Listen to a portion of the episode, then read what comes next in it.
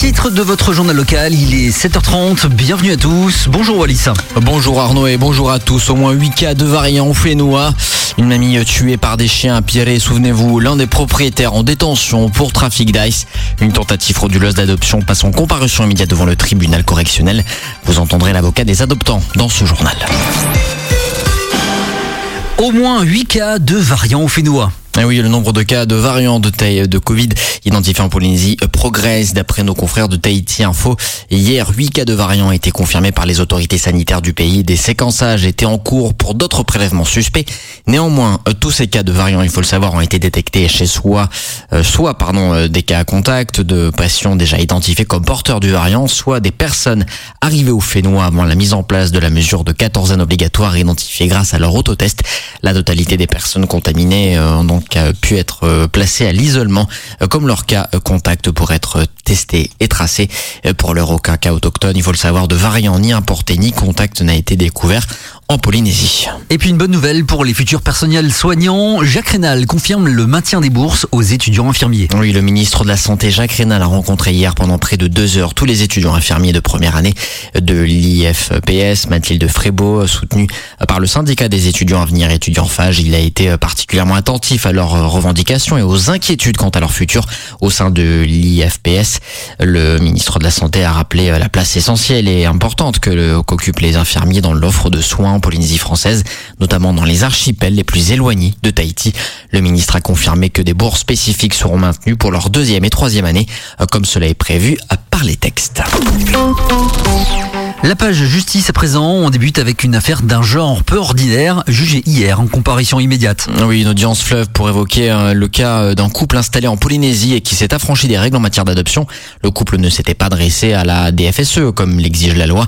Il avait finalement rencontré un couple euh, souhaitant confier son enfant pour éviter les démarches. L'un des adoptants s'était fait passer pour le père biologique qui avait accompli toutes les démarches d'état civil.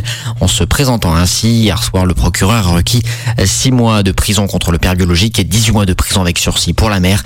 Une peine de deux ans de prison, dont un avec sursis a été euh, requis contre le père adoptif euh, qui a déclaré l'enfant comme le sien l'état civil et 18 mois de prison, dont 12 avec sursis euh, pour son conjoint. Des réquisitions particulièrement sévères pour le couple d'adoptants selon leur avocat, Maître Benoît. Écoutez-le. Effectivement, ils ont eu ce tort, cet égarement, comme j'ai expliqué, d'avoir négligé la procédure ça fait pas d'eux des gens qui ne méritent pas d'être pères, ça fait pas d'eux euh, des gens qui méritent des réquisitions qui euh, les, euh, les tuent civilement. C'est-à-dire qu'aujourd'hui, on leur enlève la possibilité d'être parents, ils perdent leur emploi, ils perdent, tout, euh, et, euh, concernant l'un d'entre eux, l'impossibilité de prétendre à la nationalité française. Ils perdent tout. C'est une infraction qui est assez rare, et euh, comme ce qui est rare, eh bien, je pense que les réquisitions seraient portées de manière assez sévère. là, c'est plus de la sévérité, je crois que c'est inqualifiable. C'est inqualifiable parce que ça me surprend, et je crois qu'on dépasse toutes les limites, mais ça ne correspond pas au dossier. Le tribunal a renvoyé le délibéré au 25 février prochain. L'appel du procès Radio Tefana renvoyé au 4 octobre. Un renvoi lié à l'absence d'un des avocats d'Oscar Temaru, le parisien maître Koubi, qui n'a pas pu se rendre en Polynésie en raison de la mesure de la quatorzaine. L'audience prévue en octobre doit s'étendre sur quatre jours. Pour rappel, le maire de Fa, Oscar Temaru, avait été euh, condamné en septembre 2019 pour avoir organisé entre 2010 et 2017 le financement sur fonds publics de la radio associative de sa commune afin de promouvoir l'idéologie de son parti politique. Puis souvenez-vous, il y a quelques temps en arrière, une mamie avait été tuée par des chiens sur la commune de Pirée, eh bien l'un des propriétaires de ces chiens est en détention pour trafic d'ice. Après avoir été interpellé mardi dernier et été entendu dans les locaux de la DSP, six individus ont été déférés devant le parquet de Papeete pour une nouvelle affaire de trafic d'ice. Les faits seront jugés le 11 mars en comparution différée. Déjà connus dans le milieu des stupéfiants avec des condamnations pour trafic ou détention, ils ont été placés en détention provisoire jusqu'à leur procès. À la tête de ce trafic, un individu de 20 ans déjà mis en examen en mai dernier pour homicide involontaire aggravé. Il est l'un des propriétaires des chiens qui en mai 2020 avait tué une octogénaire sur un terrain de foot à Pierre. Placé en détention provisoire, l'individu avait obtenu son placement sous contrôle judiciaire devant la chambre de l'instruction. Le trafic qui porterait sur plusieurs dizaines de grammes aurait débuté à sa sortie de détention.